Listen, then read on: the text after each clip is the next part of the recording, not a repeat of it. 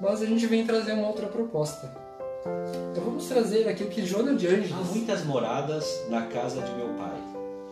Se assim não fosse, já eu vou teria dito. O que, que ele fazia no seu dia a dia, na sua vida comum? Ajuda-te a ti mesmo e o céu te ajudará. Quem somos? De onde viemos? Para onde vamos? Inteligência suprema. Causa primária ou causa primeira de todas as coisas.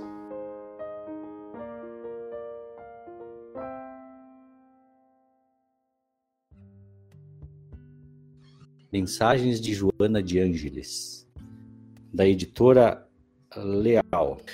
Preserva a tua serenidade a qualquer preço, seja qual for a situação em que te encontres ou que te apresente. Uma tarefa bastante difícil para nós hoje, preservar a serenidade a qualquer preço. Joana de Ângeles é conhecida no meio espírita por escrever, por, ou melhor, por ditar livros de teor psicológico. Tem toda uma coleção psicológica de Joana de Ângeles. São livros que, que talvez alguns consideram bastante difíceis da leitura, porque tem termos que a gente tem que estudar bastante às vezes para entender. Mas com certeza tem assuntos muito relevantes para o nosso dia de hoje, né? A aquisição da consciência é o desafio da vida, que merece exame, consideração e trabalho. O autoconhecimento é uma necessidade urgente para todo aquele que descobre o valor da conscientização da sua existência. Quanto mais consciência aprofunda o autoconhecimento, mais fáceis se lhe tornam os esforços para a aquisição da plenitude, do que Jesus denominou como o reino dos céus dentro de cada um.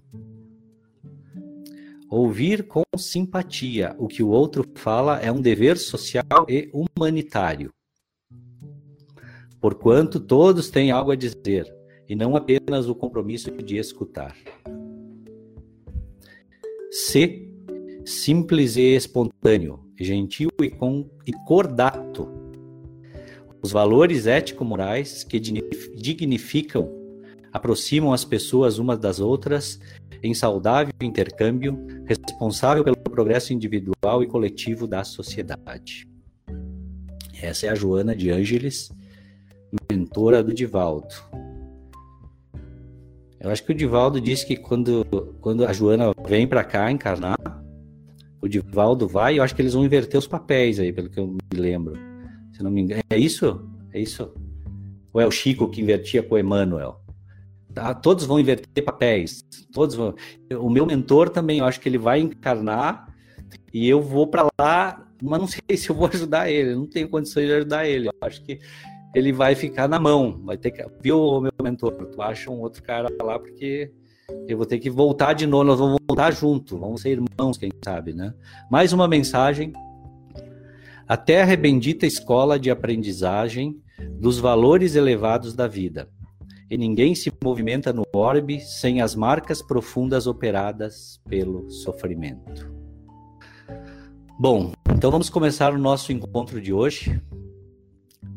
Eu sou Josimar, expositor espírita da Sociedade Espírita Seara de Luz, São Marcos, Rio Grande do Sul, Brasil.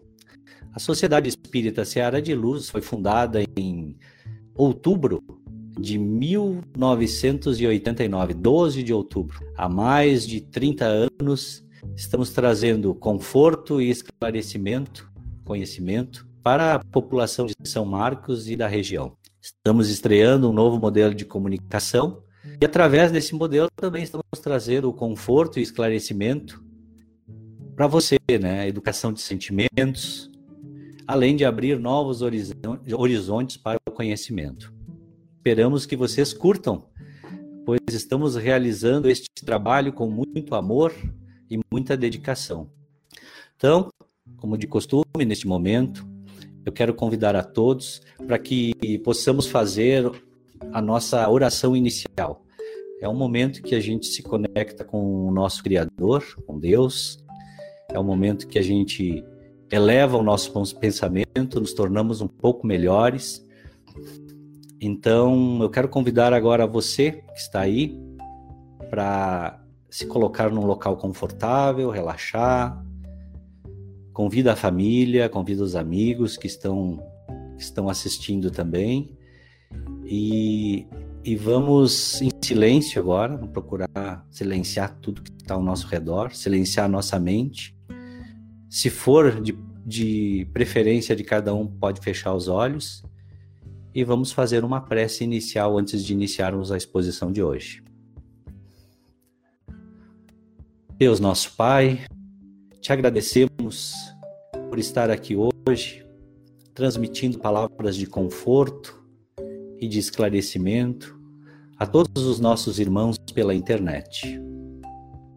Pedimos por nós, por nossos irmãos do planeta Terra, pedimos por aqueles que passam por momentos de angústia, de sofrimento, que possam ser acalentados. Pedimos também muita luz, muita sabedoria nas mentes dos nossos governantes, que eles possam sempre tomar as melhores medidas, pensando sempre no bem comum. Que assim seja.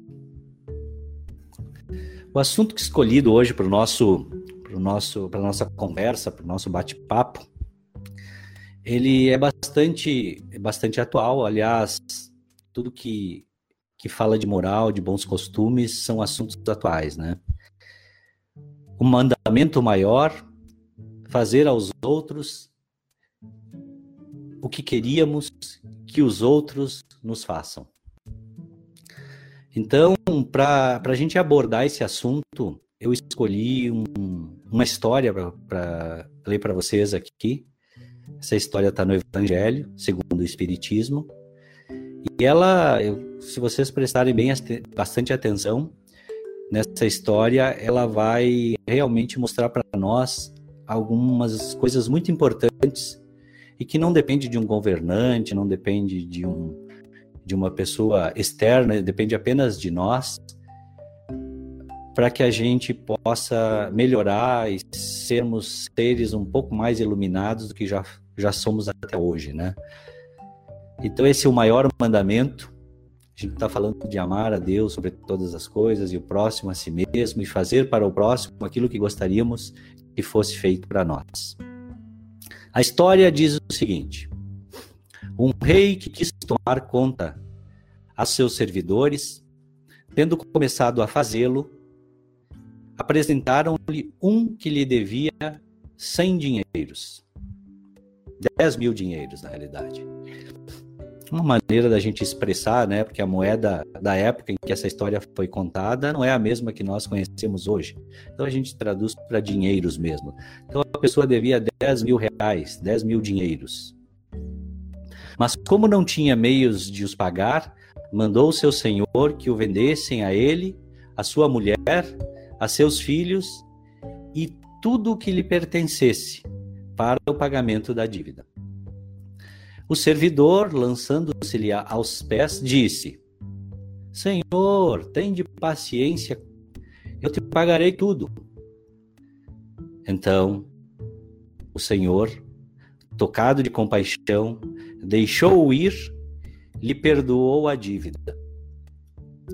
Esse servidor, porém, ao sair, encontrando uns de seus companheiros, que lhe devia cem dinheiros, o segurou pela goela e quase a estrangulá-lo dizia: Paga o que me deves. O companheiro, lançando-se-lhe aos pés, e disse: Tenha um pouco de paciência. Mesma história, né? Tenha um pouco de paciência e eu lhe pagarei tudo. Mas o outro não quis escutá-lo. Foi-se e o mandou prender, para tê-lo preso até pagar o que lhe devia. Os outros servidores, seus companheiros, vendo o que se passava, foram extremamente aflitos e informaram o Senhor de tudo o que houve. Então o Senhor mandou vir à sua presença aquele servidor. Ele disse: Mal servo, eu te havia perdoado tudo o que me devias, porque me pediste. Não estava desde então no dever de também ter piedade com teu companheiro, como eu tive de ti? E o Senhor, tomado de cólera, o entregou aos verdugos, para que tivessem até que ele pagasse tudo o que devia. Amar ao próximo como a si mesmo, fazer pelos outros o que quereríamos que os outros fizessem por nós, é a expressão mais completa da caridade, porque resume todos os deveres do homem para o próximo. Aqui já temos um ensinamento muito importante para quem acha, achava ou acha que a caridade é só dar esmola, dar o dinheiro, dar a comida. Na realidade é tudo isso, sim, também. Mas é muito mais do que isso. Não podemos encontrar um guia mais seguro a tal respeito que tomar para padrão do que devemos fazer aos outros aquilo que nós desejamos. Com que direito exigiríamos dos nossos semelhantes um melhor proceder, mais indulgência, mais benevolência e devotamento para conosco do que os que temos para com eles? A prática dessas máximas tende à destruição do egoísmo. E esse é um fator muito importante que nós vamos debater a seguir: o egoísmo. Amar aos outros está antagonicamente disposto ao egoísmo. Quando as adotarem por regra de conduta e para bases de suas instituições, os homens compreenderão a verdadeira fraternidade e farão que entre eles reine paz e justiça. Então essa é uma história simples, é uma história que fala de, um, de uma pessoa que estava devendo, pediu perdão da dívida, recebeu o perdão da dívida, mas não teve a sensibilidade de fazer o mesmo que foi feito para si. Né? Ele, queria, ele queria o perdão, ele conseguiu o perdão, mas quando alguém na mesma situação solicitou isso, ele não fez. Então, uh, esse é o contrassenso. A gente quer uma coisa, as pessoas querem, mas no momento em que cabe a elas recorrer a esse fato, elas não, não se pronunciam, não querem fazer. Então vem uma, aí vem uma pergunta. O que que tudo isso, que, que essa história tem a ver conosco? Não falhou a conexão, é para pensar mesmo. O que que essa história tem a ver conosco? O egoísmo é um dos males que Jesus não se cansava em combater e hoje é um dos principais obstáculos ao progresso moral da humanidade. É um sentimento tão sutil que, olha, ele é tão sutil, mas tão sutil, que nós vivemos a maior parte de nossos dias sem perceber que ele habita em nossos corações. Nós somos egoístas e não sabemos. Quer ver se é verdade? É só fazer a pergunta: eu sou egoísta? Se não souber responder, é porque talvez não saiba identificar ainda o egoísmo. Através da empatia, sentimento ainda tão pouco explorado, né, tão pouco compreendido e, e praticado, que podemos iniciar, então, a, a nossa jornada para combate ao egoísmo. Então, dentro da casa espírita, dentro dos ensinamentos espíritas, nós estudamos, nós aprendemos, claro, a parte moral toda baseada em Jesus. Nós aprendemos muitos desses sentimentos, o que significa, mas também nós temos condições de ter acesso ao que fazer para combater esses esses sentimentos que tanto nos seguram no atraso da humanidade, tanto, tanto seguram, na realidade, o atraso da nossa humanidade, né? Então, a empatia aqui é a solução. Então, é o exercício da empatia. Para quem não sabe o que é empatia, é, é o que faltou pro, pro, pro cara da história ali, pro, pro primeiro, pro servo, que quando precisou, ele obteve ajuda, mas quando foi necessário ele dar ajuda, e aí é a falta da empatia. Porque ele não se colocou no lugar, porque quando o, o, aquele servo teve a necessidade de buscar, ah, ele pensou minha família, não vou ter dinheiro, como é que eu vou comprar o alimento, como é que, como é que eu vou ficar? Ele foi com com todo o seu coração pedindo perdão, me perdoa, me dá uma chance pelo menos de te pagar, eu vou melhorar. E é assim que acontece conosco também, nos nossos momentos de angústia, de aflição, de, de dos momentos que a gente tem necessidade de pressão, a gente vai com tudo. A gente coloca lá o nosso sentimento que a gente precisa, a gente ora para Deus, fecha os olhos e a nossa fé aumenta e a gente consegue tudo mas nos momentos que a gente precisaria realmente é, fazer a nossa parte, aí entra o egoísmo. O egoísmo seria a anulação do sentimento. Eu não me preocupo com os outros. Eu resolvi o meu, tá bom. Né? Nos, nos momentos de crise que a humanidade passa, a gente pode perceber muito bem isso. Porque é nos momentos de crise a gente aprende na doutrina espírita em que a gente consegue muito mais uh, se colocar com Deus, se colocar nesse ponto de ajudar o outro, a gente vê ali, né, quando tem um surto, uma doença, que as pessoas, não caracterizando todos, é, tem diferença de opiniões de todos os tipos de pessoas, mas assim, as pessoas ali não estão preocupadas se eu vou ter o dinheiro amanhã ou não, a pessoa está precisando, vamos ajudar, vamos dar as mãos, vamos, vamos estar juntos aí, eu não estou nem aí, está precisando de ajuda, vamos lá. Pena que ainda é só nos momentos em que os, o rei está cobrando de nós uh, aquilo que a gente deve. Porque quando está tudo em ordem, nós não nos preocupamos em avançar, em, em tentar fazer alguma coisa por livre e espontânea vontade. E ainda bem que existe a dor. Porque se não existisse a dor, nós talvez ficássemos estacionados nessa hipocrisia que a gente vive muitas vezes, né? Então, mas falando da empatia, que é esse sentimento que precisa se desenvolver, o melhor lugar para se desenvolver a empatia é o nosso lar, com certeza. O lar é a célula máter da sociedade. É ali dentro que se forjam as principais características do ser humano. E a gente pode ver, né, em momentos que a gente muitas vezes é obrigado a ficar dentro de casa, a estar junto com a família, né, obrigado, modo de dizer, mas é, em que a gente é convidado a estar dentro de casa, ou em algum surto que aconteça, que todo mundo tem que ficar preso dentro de casa, ou quando a gente está no final de semana, é que a gente muitas vezes perde a oportunidade de observar aquele que está lá dentro, observar aquela pessoa, ver é, o que, qual é o desejo, qual é a necessidade que ela está sentindo, se colocar no lugar dela, né? Abdicar do meu tempo de, de das minhas atividades para tentar praticar alguma coisa que a pessoa que esteja lá dentro esteja querendo. Toda vez que a gente abdica de algo por alguém, nós estamos exercitando o enforcamento do orgulho.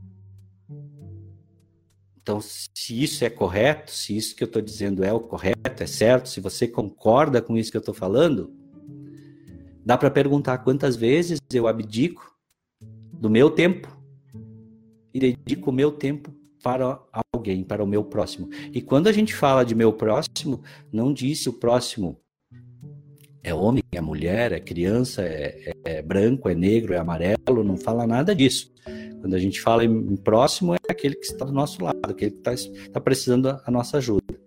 Se ainda dói ajudar os outros, então nós estamos mais próximos do ponto de início do que do, do ponto de chegada, no termos de evolução.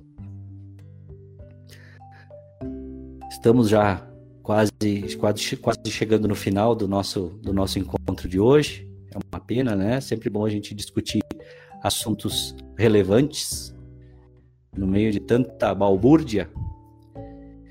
Então, o que falta para nós, nesse caso, a gente falou de empatia, falou do orgulho. Do orgulho, não, a gente falou do egoísmo, mas o orgulho é filho, eles estão próximos, né? E tudo isso a gente pode resumir que é o ensinamento básico que Jesus nos ensinou. se houvesse o amor na humanidade, nós não estaríamos passando por todas essas dificuldades que nós passamos. Se existisse a união, o nosso sofrimento ia ser bem, bem menor. E eu tenho aqui um exercício para a gente praticar dentro do nosso lar. A empatia. É um exercício difícil, hard, complicado de fazer. Mas é um exercício que eu vou lançar como desafio, então, para que a gente possa testar. Eu não sei se vai ser se esse exercício vai ser se a gente vai conseguir praticar ele dentro do nosso lar ou com os amigos, né? Como eu disse para vocês, a doutrina espírita nos mostra, eh, nos explica as verdades, mas também nos dá o caminho para que a gente possa solucionar os problemas e nos tornar seres melhores. Então, o, o desafio é o seguinte: vamos pensar na nossa vida o local onde a gente encontra as pessoas com quais com as quais a gente tem menos afinidade. Aquelas difíceis de, tra de, de, de difícil trato que se diz, né? Aquelas que, tem, que a gente tem dificuldade de, de, de tratar, que não, não tem apreço nenhum, não gosta, prefere não estar junto. E a gente exercitar ou fazer pelos outros aquilo que tu gostaria que os outros fizessem por ti, nós, no caso, com essas pessoas. Pega aquela, pensa naquela difícil, aquela que não não vale a pena. É nessa. Porque a gente aprende dentro da doutrina espírita que a única forma verdadeira de ensinar é dando exemplo. E se a gente quer ensinar alguém que não merece a ser um pouco melhor, é através do trato a essa pessoa ou a essas pessoas, mostrar para elas, né? A gente não, não precisa ser escravo de reflexo. Só faço o bem se me fazem o bem, só faço o mal se me fazem o mal.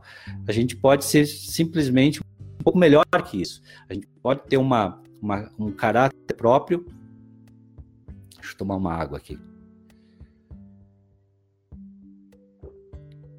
A gente pode ter um caráter próprio, uma consciência própria, independente do que fizerem para mim, eu vou querer fazer o que eu acho que é certo para os outros. Então, pegar essas pessoas difíceis e dar o exemplo praticando boas ações com ela, mostrando para elas como você gostaria que elas agissem com você através das suas atitudes.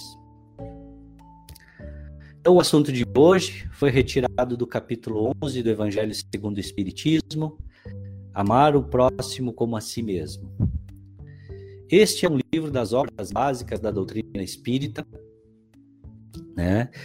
E ele tem como base o estudo dos ensinamentos deixados por Jesus, analisados e comentados por Allan Kardec e pelos espíritos da codificação espírita. E antes de nós encerrarmos, eu quero deixar aqui para vocês uma prece, uma prece bem legal, tá? Então essa prece eu vou ler ela para vocês, porque ela é uma prece de Emmanuel, psicografada por Chico Xavier, Prece do amor.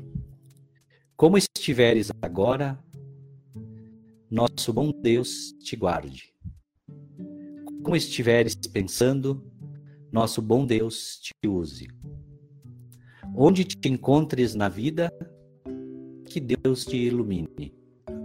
Com quem esteja seguindo, nosso Senhor te guie.